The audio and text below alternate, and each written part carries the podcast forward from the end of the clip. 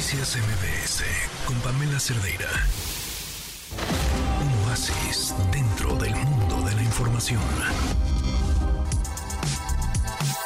Estamos de vuelta en MBS Noticias, 4 de la tarde con 52 minutos. Adán Cerret, ¿cómo estás? Buen lunes. Hola Oscar, muy buen lunes, muy feliz de saludarte para hablar de literatura. En este caso traigo un libro juvenil que es por demás un viaje y es un gran aprendizaje, además que por supuesto te atrapa de las primeras páginas, Oscar.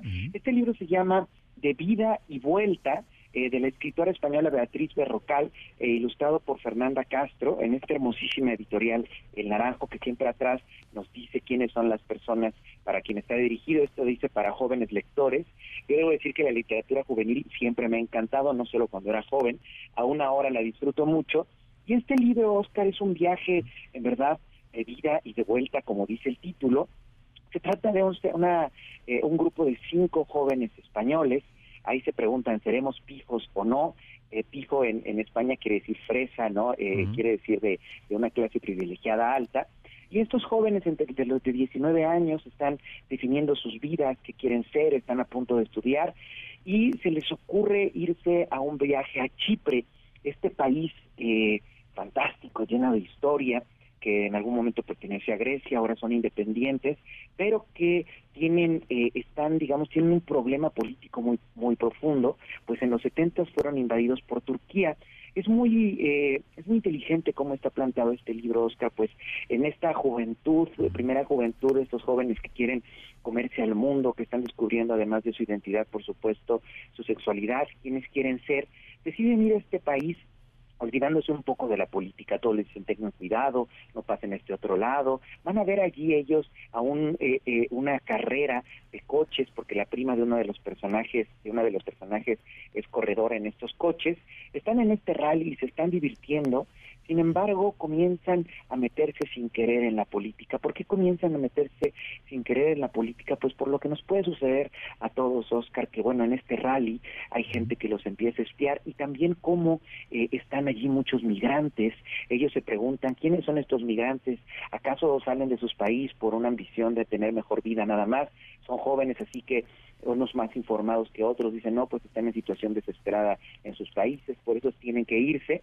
Y pues bueno, mientras están entre todo esto, Oscar, en este viaje en Chipre, comienza a haber una gente que los está espiando y ellos nos van diciendo a través de cada uno de los personajes que no sabían lo que eran. Todos estos chicos y chicas están eh, influenciados y no pueden dejar de vivir sin las redes, ¿no, Oscar? Tienen que estar todo el tiempo en WhatsApp, todo el tiempo están mandando fotos a Instagram, que es más importante, quién es más popular, e incluso quienes no son adictos a estos a estas plataformas también se preguntan cómo habrá sido antes eh, la vida sin Google. Entonces se enfrentan a de repente a este mundo para el que no están preparados, ¿no? Ni preparadas. Es muy interesante porque no hay un juicio moral de decir les pasó esto por esto o lo otro, sino es simplemente despertar al mundo que creo que a todos nos va a pasar en algún momento, Oscar. Y esto está muy bien relatado en esta novela eh, que es el libro de viajes, se enfrentan estos otros, estos otros mundos, te decía los problemas políticos, de la invasión, de la intervención, por qué la gente toma las decisiones de, abandonar sus países, qué son estos países también como Chipre, atravesados por una ultrafrivolidad que tienen solo turistas, en fin, cómo se va compenetrando la realidad, como nos podría pasar en México, pensar en Acapulco, en, Cancún, que sí son lugares muy turísticos, pero que tienen sus problemas muy, muy profundos. Entonces, por eso se llama esta novela de vida y de vuelta, Oscar, como en, en lo que pueden ser unas vacaciones de cinco días y regresar tal cual como volviste, quizás un poco más bronceado, aquí se vuelve un viaje donde aprenden muchísimo de la vida, a abrir los ojos a ese mundo exterior que está más allá de cualquier frivolidad, que está más allá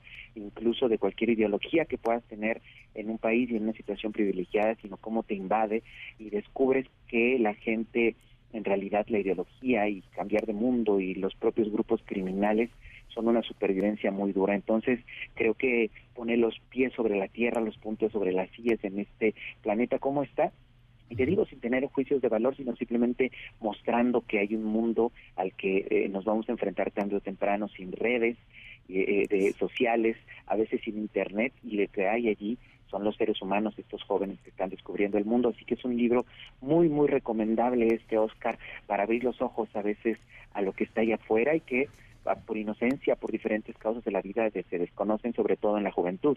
Claro, claro, qué buena propuesta, Adán. Eh, eh, eh, me llama la atención esta pregunta, ¿cómo era la vida sin Google, no? Toda una aventura. Claro, bueno, yo nací en el 82, yo nací sin, sin que hubiera redes sociales, sin que hubiera internet y todo, tenías que aprendértelo, buscarlo en bibliotecas o en cualquier otros medios de información. Y creo que, eh, sin te digo, sin tener un juicio de valor, la, la, juventud, ahora los jóvenes se enfrentan a un mundo donde un grado altísimo de información, un grado altísimo de diversión, eh, un grado altísimo de placer se esconde solo en las redes sociales, ¿no? A veces pareciera que los parques, todos estos lugares, los juegos que no requerían de electricidad, ¿no? Sino más bien de la imaginación, están quedando fuera y que creo que las redes sociales muchas veces, Oscar, pues nos pueden desconectar del mundo que tenemos enfrente, ¿no? Enfrente tienes en, en, las narices un mundo que las redes sociales te abstraen y te hacen solo estar en un lugar de comodidad, pero no solo es cómodo, sino puede ser muy peligroso que estés tan, tan enfrascado en un aparato, ¿no? Ahí está, ahí está este texto interesantísimo de vida y vuelta, qué bien lo mencionas, Adán. Yo me quedo con esta pregunta, ¿cómo era la vida sin Google? Oye, Adán, antes de que te me vayas, tenemos ruleta de sugerencias. Escuchémosla, Oscar. Vamos.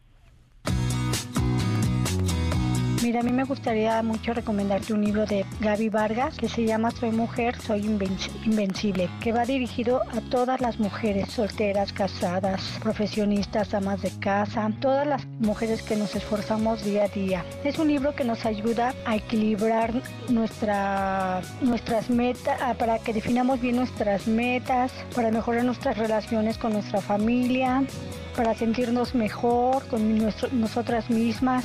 Es un libro muy bonito. A mí en lo personal me ha ayudado mucho. Espero que les sirva. Me gustaría recomendarte el libro de Doña Perfecta de Benito Pérez Galdós. Me gusta porque habla sobre el tema de la hipocresía y cómo nosotros juzgamos a los demás. No es maldita la mujer asesinada porque era malvada o perversa, sino porque cayó sobre ella la maldición de ser víctima de un feminicida. Maldita porque sobre su muerte se abrieron las horas más trágicas y dolorosas para su familia. Más de una decena de mujeres es asesinada a diario en México y con cada muerte se abre una herida profunda en sus familias que nunca cierra ni deja de doler. Hola, les recomiendo este libro es eh, de Saskia Niño de Rivera. Se llama Maldita entre todas las mujeres, el rostro de los feminicidas. Son testimonios de familias afectadas por este delito y también son testimonios de personas que están ya encarceladas por haber cometido estos actos. Se los recomiendo, está muy interesante y desgraciadamente es el México crudo en el que vivimos.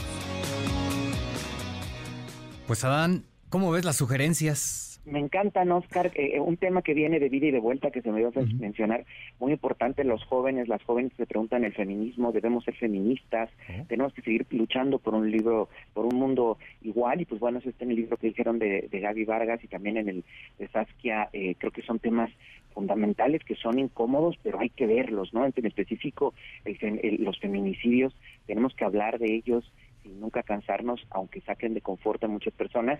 Y me llena de placer, eh, Oscar, que eh, creo que es la tercera o cuarta vez que recomiendan a Benito Pérez Galdós, este autor español del siglo XIX, que a mí me fascina, y Daña Perfecta, por supuesto, que es un libro para leer y releer, divertirse, conocer también cómo era el mundo antes de las redes sociales, es decir, en el siglo XIX. Sí, bueno, ahí están las recomendaciones, Adán, por supuesto, pues les vamos a echar un ojo, ¿eh? la verdad es que está bastante, bastante interesante lo que nos estás proponiendo este lunes, comenzando por este libro de vida y vuelta. Y Doña Perfecta también me llamó la atención. Ya veremos, le echaremos un ojo y ya lo estaremos comentando. Adán Serret, buena tarde.